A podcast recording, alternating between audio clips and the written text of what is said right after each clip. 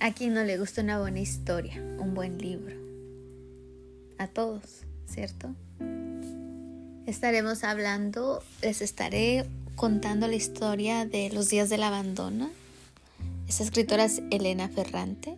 Bueno, ya simplemente ella es un misterio, porque no saben si es hombre o mujer, porque dicen sus editores que no la conocen. Esta es la historia de Olga. Dice un mediodía de abril, justo después de comer, mi marido me anuncia que quería dejarme. Lo dijo mientras recogíamos la mesa. Interesante.